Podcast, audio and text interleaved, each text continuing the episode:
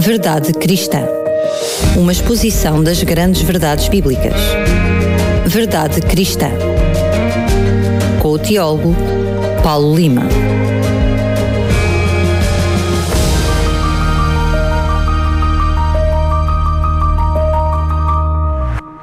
E como estava prometido, cá estamos nós para lhe trazer mais um Verdade Cristã.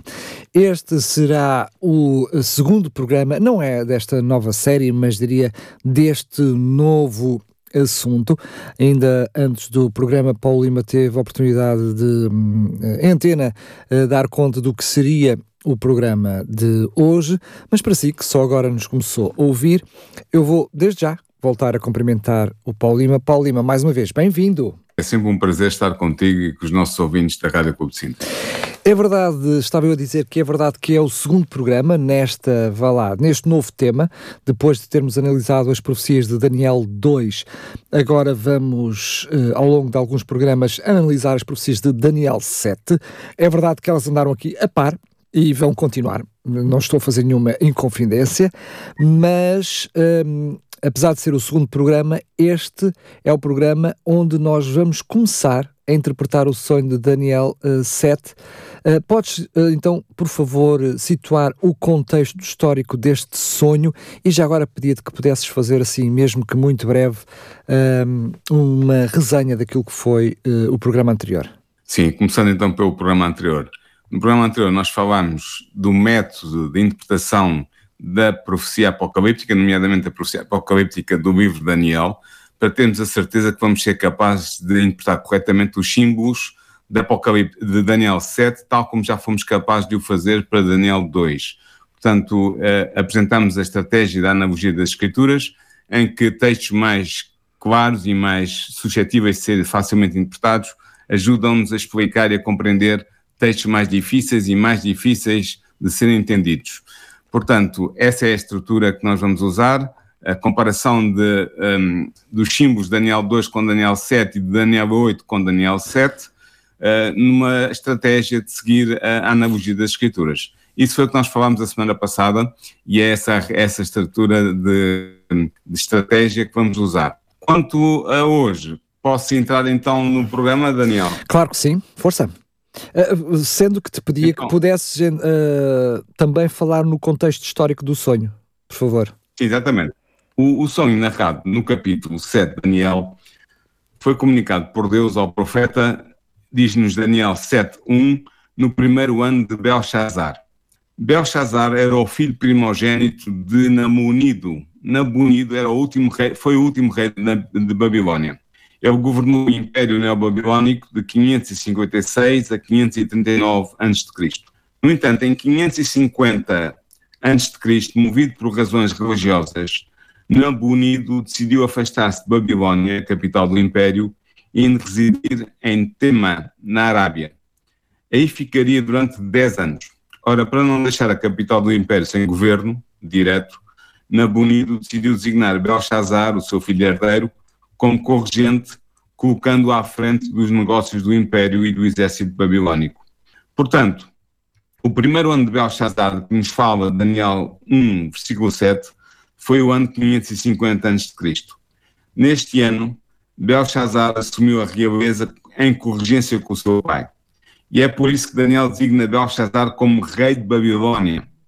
Embora fosse corrigente com o pai, o uso do termo aramaico Melech, rei, é perfeitamente apropriado para designar o elevado estatuto do filho primogênito de Nabunido. Também é perfeitamente natural que Daniel tivesse datado o seu sonho usando os anos de reinado de Belshazzar, pois este era de facto o governante de Babilónia. Era com ele que Daniel e os seus companheiros judeus tinham de lidar. O ano 550 também, antes de Cristo, também ficou marcado pela emergência de uma nova potência no Mediterrâneo Oriental.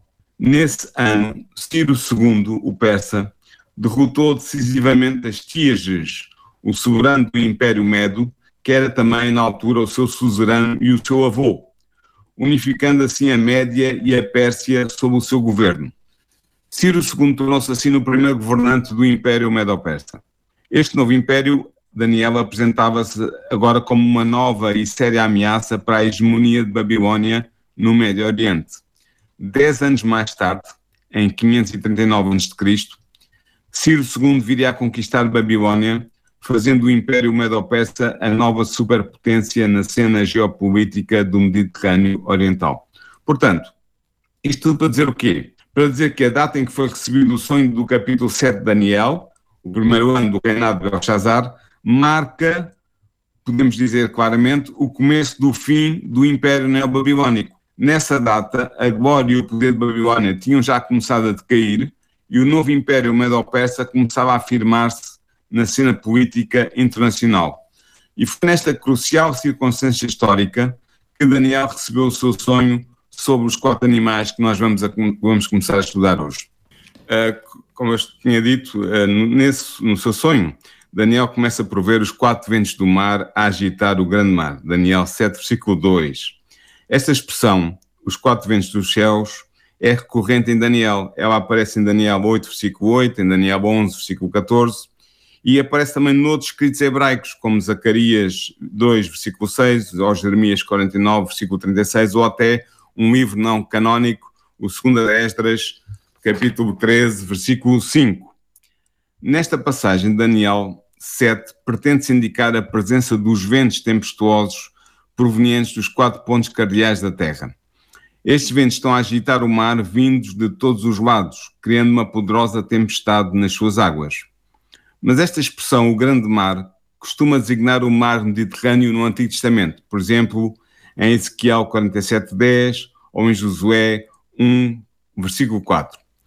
Faz sentido que ele seja aqui referido por Daniel, pois o mar Mediterrâneo será o centro geográfico em redor do qual se desenrolará a história político-militar do dos quatro impérios apresentados simbolicamente em Daniel 7. Contudo, dado o seu uso numa profecia apocalíptica como a de Daniel 7, a expressão o grande mar tem aqui um emprego polissémico, ou seja, tem vários sentidos. Como indica, aliás, o seu contexto. Não designa simplesmente o mar Mediterrâneo, designa também o mar cósmico, tal como o concebia o pensamento hebraico. Este mar cósmico era a vasta massa de água sobre a qual estaria firmada a terra habitada. Trata-se do grande abismo primordial e caótico que os hebreus chamam Tehom, como em Gênesis capítulo 1, versículo 1 e 2, Gênesis capítulo 7, versículo 11, ou Amós capítulo 7, versículo 4. Este abismo, este Dehom, era visto poeticamente pelos hebreus como sendo o grande adversário de Deus. Por exemplo, Isaías apresentou assim, em Isaías 51, versículos 9 e 10, ou o salmista no Salmo 74, versículos 13 e 14. E este grande mar era dominado por Deus quando criou o mundo. Gênesis 1, versículo 2, versículo 9, versículo 10, dá-nos esta imagem precisamente. Na verdade, percebe-se nestes textos bíblicos que o pensamento hebraico concebia o mar Mediterrâneo como uma manifestação contemporânea do grande abismo cósmico dominado por Deus no momento da criação da Terra, fazendo assim convergir ambas as noções. De facto, para o pensamento hebraico, o grande mar Mediterrâneo era perigoso e era misterioso, sendo um elemento irrequieto, passível de ser dominado apenas pelo poder de Deus. O salmista, no Salmo 107, versículos 23 a 30, dá-nos precisamente esta descrição misteriosa e irrequieta do mar Mediterrâneo, o grande mar. O significado histórico do símbolo apocalíptico dos quatro ventos a agitar o grande mar é-nos claramente indicado pelo próprio Daniel.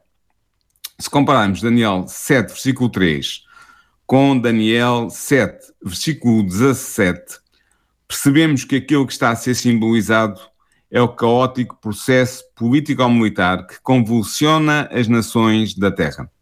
De facto, Daniel 7.3 representa os quatro animais surgindo do grande mar, e Daniel 7.17 interpreta esta imagem simbólica declarando que os quatro animais são quatro reinos que surgirão da terra.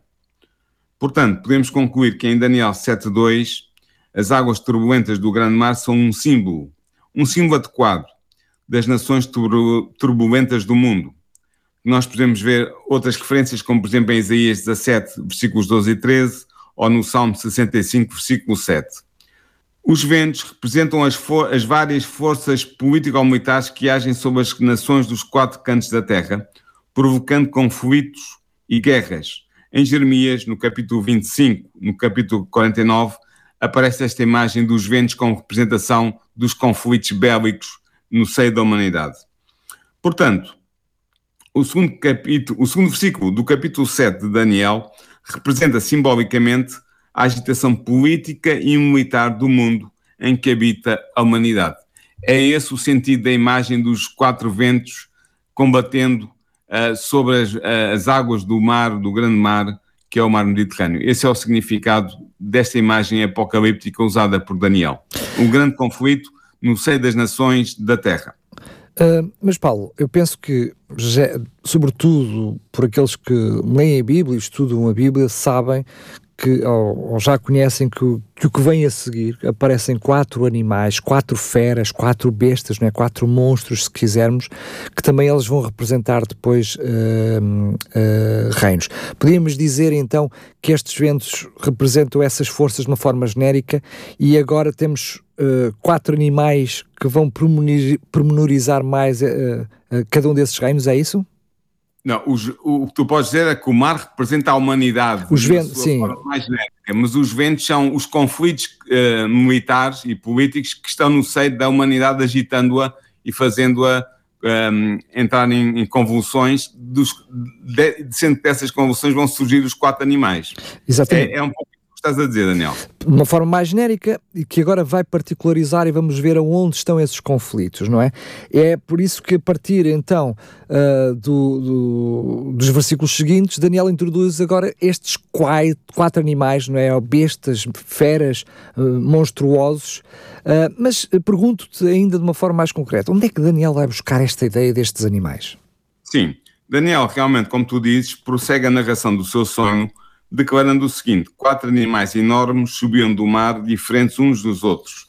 Esta declaração está em Daniel capítulo 7, versículo 3.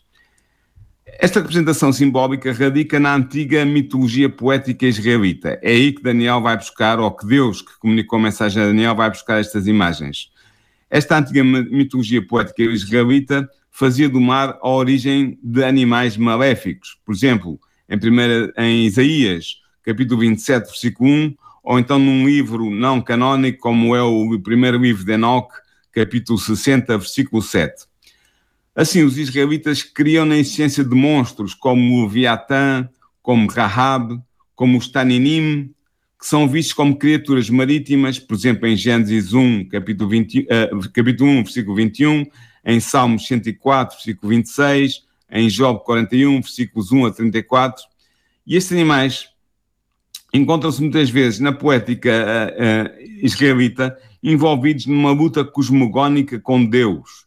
Por exemplo, eu não vou citar muitos textos, mas em Salmos 74, versículos 13 e 14, ou no Salmo 89, versículo 10. Temos também de ter presente que o uso de animais ferozes ou de animais mitológicos para simbolizar potências pagãs é comum na literatura hebraica.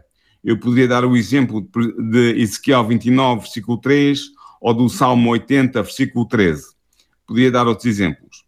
No entanto, os animais monstruosos que Daniel contemplou no seu sonho não são retirados da mitologia poética de Israel, mas são criações simbólicas originais comunicadas por Deus ao profeta. Como nós veremos adiante, os animais retratados em Daniel 7, versículos 4 a 7, são animais compósitos, que apresentam uma morfologia híbrida e anormal, ou seja, cabeças múltiplas, asas múltiplas, chifres múltiplos, etc, etc. Este modo de simbolizar as nações pagãs como, animais híbridos que transgridem as leis naturais de Deus e ameaçam a harmonia da criação divina deve ser entendido à luz da estrita categorização que a lei mosaica, a lei de Moisés, faz do mundo animal.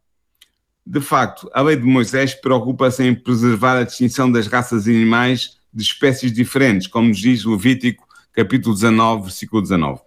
Precisamente porque tudo o que Deus criou foi criado conforme a sua espécie. Quem leu o primeiro capítulo de Gênesis sabe que é assim que é descrita a criação, nomeadamente no versículo 25 do capítulo 1 de Gênesis.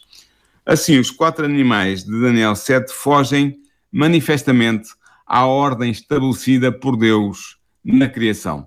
Eles são um, um, um elemento anormal na criação de Deus. Eles não estão de acordo com a criação de Deus, tal como Deus a concebeu e tal como nós conhecemos essa concepção nos primeiros capítulos de Gênesis. Compreendes, Daniel? Perfeitamente. Um, é verdade que agora aparecem-nos os quatro animais. Hoje, provavelmente, ainda vamos ter tempo de ver pelo menos o, o primeiro animal.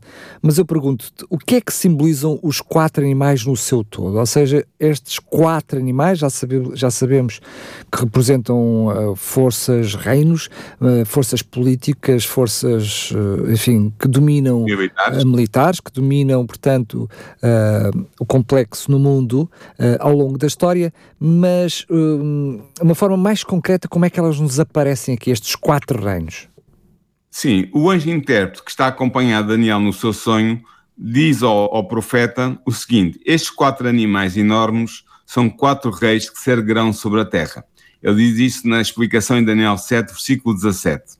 É de notar, Daniel, que na, nas antigas versões, nas antigas traduções de, do Antigo Testamento, nomeadamente na Septuaginta, na tradução de Teodosião e na Vulgata, as duas primeiras são traduções gregas do hebraico e a última é uma tradução latina do hebraico. Estas três versões falam neste mesmo versículo de reinos, não de reis, mas de reinos. Entretanto, o próprio texto hebreu masorético, o texto oficial do Antigo Testamento, estabelece, esclarece a questão, pois em Daniel 7, versículo 23, é-nos dito que o quarto animal será o quarto reino sobre a terra. É isso mesmo que é dito. Isso significa que também os anteriores animais simbolizavam reinos. O facto de os animais serem quatro aluda à totalidade do espaço geográfico do globo terrestre de onde eles provêm. Vejas, por exemplo, os quatro ventos do céu que remetem para os quatro pontos cardeais em Daniel 7, versículo 2, que nós já estudamos. Além do mais, embora os quatro animais representem efetivamente quatro impérios específicos, o seu número também indica simbolicamente que eles constituiriam a totalidade dos impérios que oprimiriam o povo de Deus até ao fim da história. Nota, Daniel, que eles não emergem do grande mar simultaneamente, mas, como indica a numeração dos mesmos feita por Daniel, apresentam-se sucessivamente. Eles são também diferentes uns dos, outros, como diz Daniel 7, versículo 3. Na verdade, os quatro animais são morfologicamente diferentes, pois são híbridos compostos de partes de diferentes animais. Estas diferenças morfológicas dos quatro animais representam as diferenças históricas, características dos quatro impérios que eles simbolizam. Por isso é que os animais são todos diferentes, porque eles simbolizam impérios diferentes e os, o, o simbolismo de cada animal e das suas partes tem a ver com, com, a realidade do império que eles representam. Ou seja, Daniel? cada animal, as suas características são particularidades e características também do próprio, do próprio reino que eles representam. Exatamente, é isso mesmo. Vimos alguma semelhança quando aconteceu, por exemplo, precisamente com a estátua de Daniel II. Ou seja, as características da estátua, da estátua e os próprios metais uh, representavam e eram, uh, portanto, características dos próprios reinos. Exatamente, é isso mesmo. E agora vamos entrar no primeiro reino. Maravilha, então hum, aqui, uh, eu diria, perguntando-te já se há aqui alguma semelhança com o que aconteceu com uh, Daniel 2, que na interpretação do sonho, uh, o primeiro reino teria alguma coisa a ver com a atualidade, ou seja, com a Babilónia. Uh, agora neste, nestes, uh, nestes, nestes animais, o primeiro reino também tem alguma coisa a ver com a atualidade de Daniel? Sim, tem a ver com a atualidade. Daniel começa a apresentar os quatro animais que contemplou no seu sonho e diz em Daniel 7, versículo 4 o seguinte: O primeiro era como um leão que tinha asas de águia e eu estava vendo até que foram arrancadas as suas asas. Ele se ergueu da terra e se levantou sobre as suas duas patas como um homem, e lhe foi dado um coração de homem. Fim de citação. Que império, podemos perguntar, é simbolizado por este animal?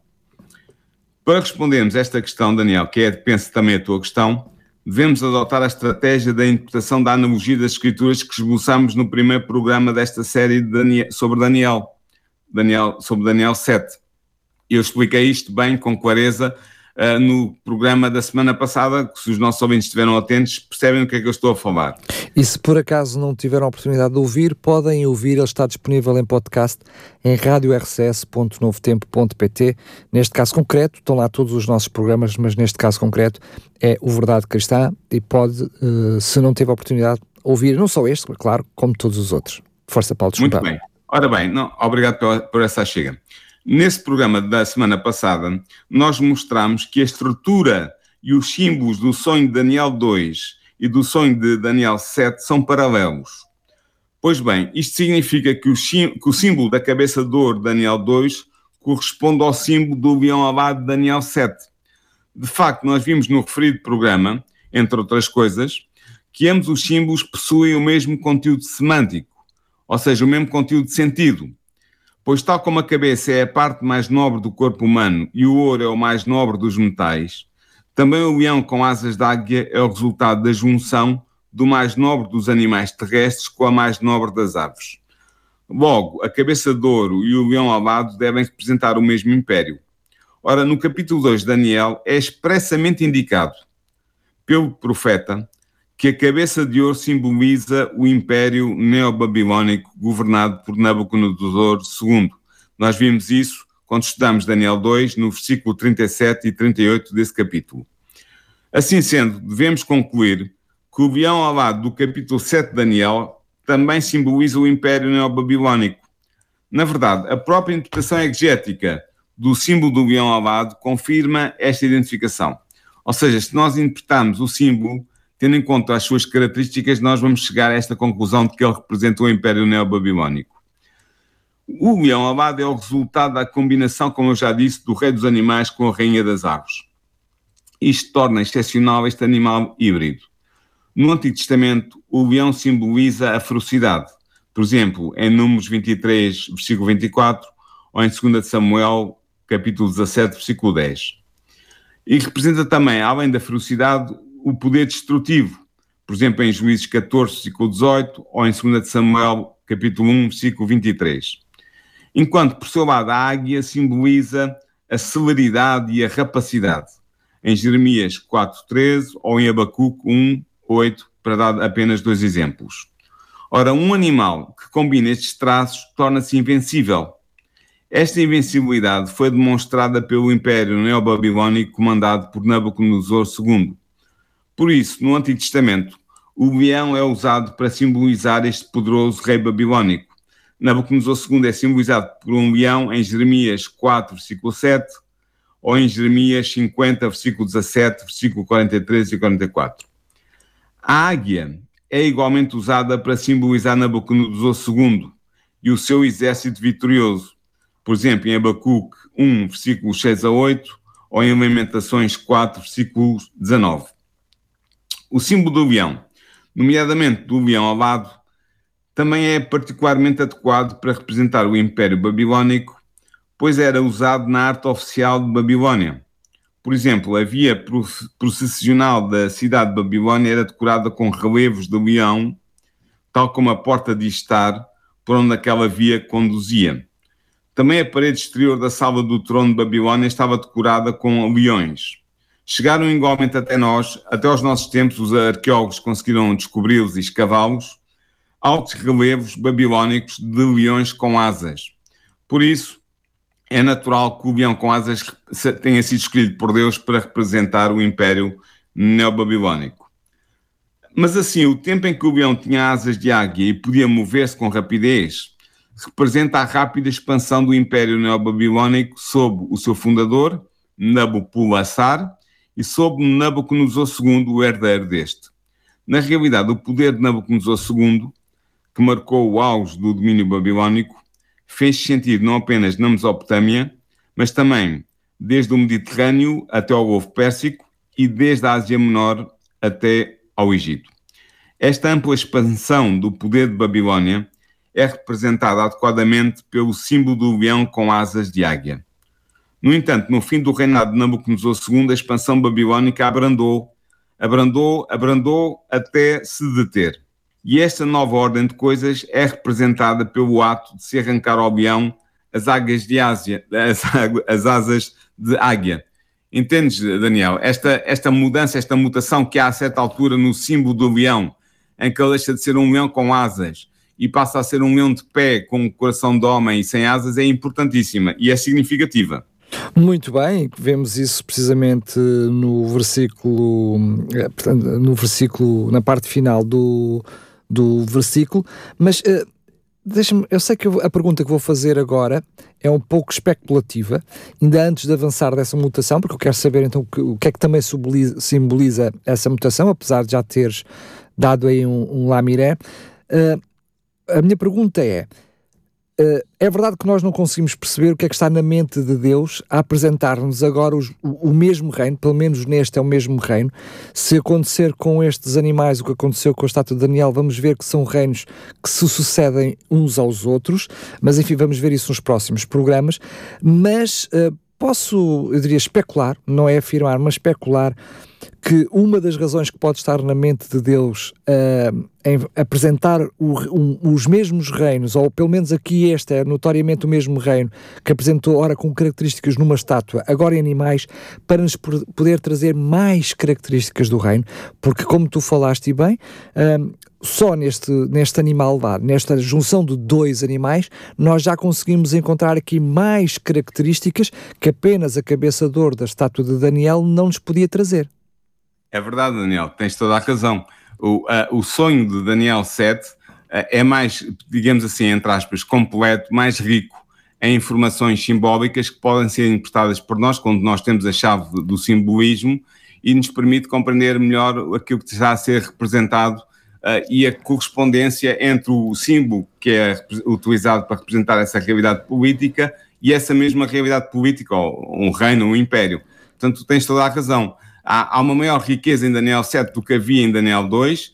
Portanto, quando nós compreendemos a fundo Daniel 7, nós depois, mesmo depois de termos estudado Daniel 2, vamos aprofundar ainda mais o significado um, político-militar, entre outras coisas, destes reinos que Deus está a falar e que foram os reinos que ele sabia que iriam dominar a história do mundo e do povo de Deus até à segunda vinda de Cristo. Sendo que nós estamos a falar, eu diria, permita-me permita a expressão de barriga cheia, porque agora temos a Bíblia toda, não é? Lembramos que Sim. Daniel vai recebendo também estas revelações aos poucos e ele próprio, uh, sabemos até que ele, a determinada altura, fica bastante confuso, uh, precisa de ser orientado, porque é muita informação que o próprio Daniel está a receber e até a determinada altura uh, é mesmo convidado a guardar essa informação informação, é selar essa informação. Mas eh, vamos aqui ao que nos interessa, que é ainda este primeiro animal. Como estavas a dizer, ele sofre uma mutação. Como tu já nos explicaste o que é que significava essas asas, uh, esta mutação, este arrancar de asas significa precisamente essa noção de perda de força do Império Babilónio no fim, enfim, da, da sua história? Sim, Daniel. De facto, como tu dizias muito bem, Daniel viu o leão alado sofrer uma mutação. E essa mutação foi em várias fases. Primeiro, as asas de águia foram arrancadas.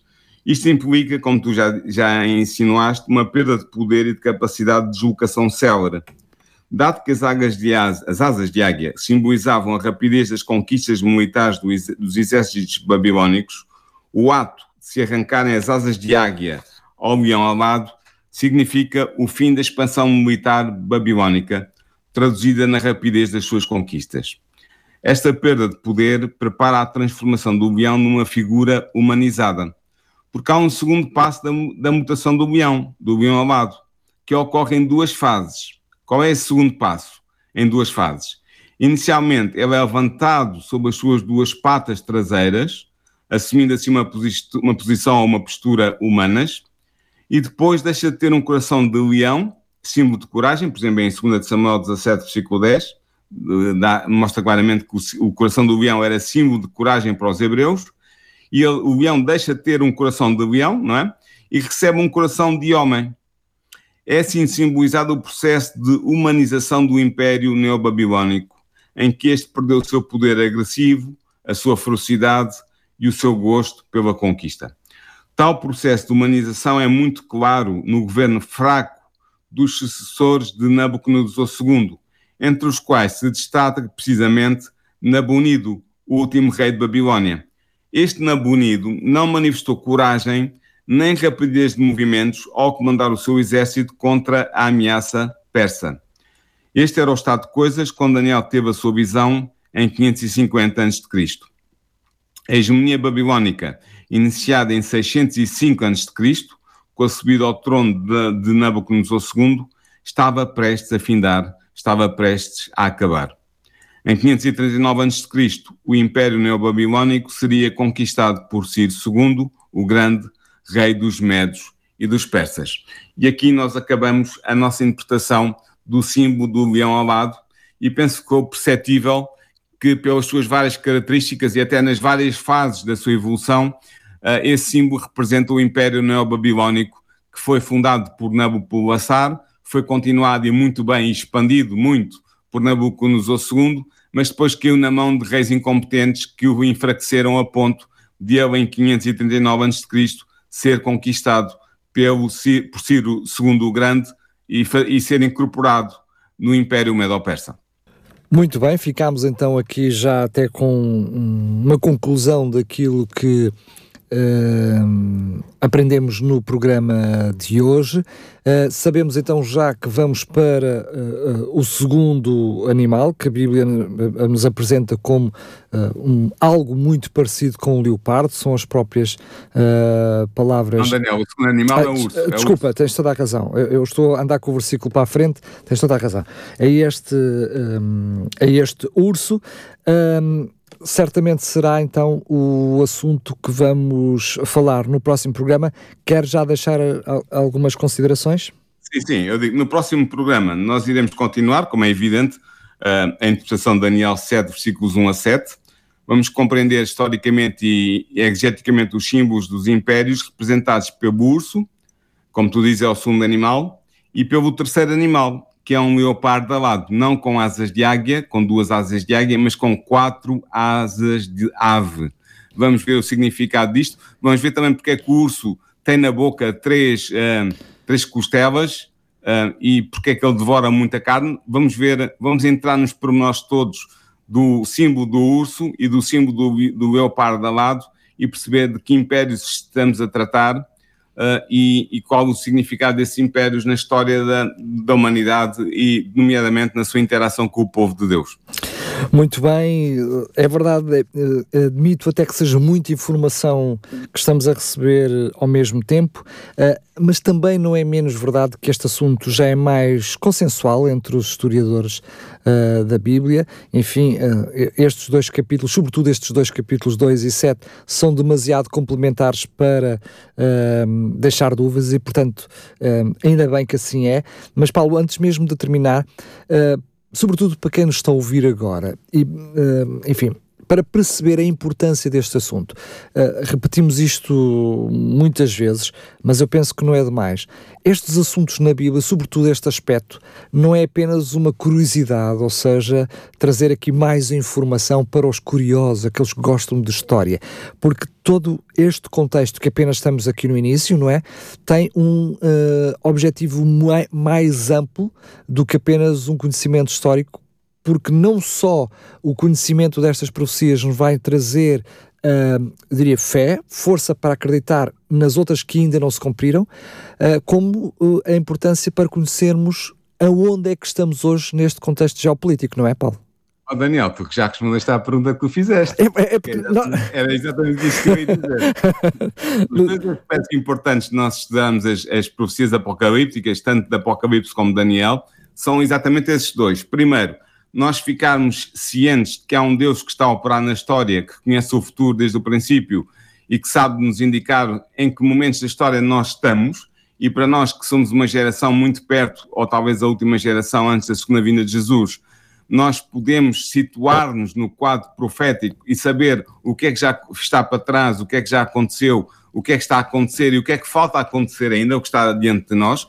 E, portanto, as profecias apocalípticas são uma espécie de um calendário que nos permitem situar no fluxo do tempo, e depois, ao percebermos o cumprimento daquilo que já se cumpriu ao longo de, das eras e dos séculos, nós temos a nossa fé reforçada num Deus omnisciente que está a dirigir a história da humanidade e temos a nossa fé reforçada na revelação desse Deus que está consubstanciado nas Sagradas Escrituras e, portanto, as profecias que ainda não tiveram o seu cumprimento, nós podemos acreditar pela fé, mas baseados também na experiência de interpretação das profecias já realizadas, que essas profecias futuras que ainda não se cumpriram se virão a cumprir. Portanto, são estes dois grandes, grandes, duas grandes vantagens de estudarmos as profecias apocalípticas, e isso foi a razão que, que me vou trazê-las, é o reforço da nossa fé e nós sabermos onde é que nos situamos na escala do tempo profético ou histórico que Deus conhece desde o princípio, mas que nós não, e que só temos acesso através do estudo destas profecias. Claro, até porque eu diria que essa foi a intenção está por detrás destas profecias, houve uma intenção clara de nos trazer esta informação que nos fosse útil como verdade presente para todos os tempos e, portanto, quanto mais nos aproximarmos do fim, mais precisamos de conhecer todos estes, to, todas estas revelações não é? Exatamente. Uh, que Deus nos deixou. Muito para nós, bem. como geração final, é muito importante ter este conhecimento. Daniel, antes Força. de eu a palavra, eu queria só deixar um, aqui um, um abraço e, um, e uma saudação especial aos nossos irmãos que fazem parte da Igreja Batista, tanto as Igrejas Batistas da Convenção como as que estão fora da Convenção, que estão a ouvir este programa e eu mando uma saudação especial para eles, os nossos irmãos batistas que estão a seguir este programa. Muito bem, eles que também lá atrás na história têm um dedinho uh, na, uh, em muitas das coisas que estamos uh, aqui a dizer. Paulo, mais uma vez quero-te agradecer. Antes de nos irmos embora, quero aproveitar mais uma vez para lançar um passatempo, é verdade, ne, pela importância que tem não só acompanhar estes textos que o teólogo Paulo Lima vai apresentando no programa, como poder estudar por si, nada como ser cada um de nós olhar para estas pérolas, para estes textos e sermos nós a apoderar-nos delas. É importante que sejamos nós a confiar na Bíblia e não daqueles que falam dela. Tem uh, um impacto diferente na nossa vida. Por isso, aproveito desde já para lhe oferecer uma Bíblia. Não uma, mas 10 Bíblias. Vou oferecer 10 Bíblias aos primeiros 10 ouvintes que nos enviarem uma mensagem. É como sempre, envie-nos uma mensagem por SMS, uma mensagem escrita com o seu nome, apenas basta, uh, enfim, primeiro e último, se quiser até só o primeiro, uh, porque já temos o seu, o seu contacto ao enviar-nos a mensagem e a palavra Bíblia para sabermos que é este o passatempo que se refere. Portanto, envie-nos uma mensagem, um SMS com, com o seu nome, com a palavra Bíblia. Os 10 primeiros vão receber então gratuitamente uma Bíblia que podem levantar quer nas instalações da RCS, quer podem receber pelo correio gratuitamente em sua casa. O número é o número uh, normal da rádio, quer de telemóvel, quer das redes sociais, é sempre o mesmo número, duas vezes a nossa frequência. Vou, vou dizer o número então: 933, depois 912. 912. Vou repetir: 933 912 912. Está a valer. Envie-nos então uma mensagem com o seu nome e a palavra Bíblia e estamos a oferecer 10 Bíblias aos primeiros 10 ouvintes. Lembro que este programa, a par dos outros, estará disponível em podcast em radiorcs.novotempo.pt. Paulo, mais uma vez, muito obrigado e até ao próximo programa, se Deus quiser. Foi um prazer, Daniel. Até ao próximo programa. Um abraço para ti e para os ouvintes. Verdade Cristã. Uma exposição das grandes verdades bíblicas. Verdade Cristã teólogo Paulo Lima.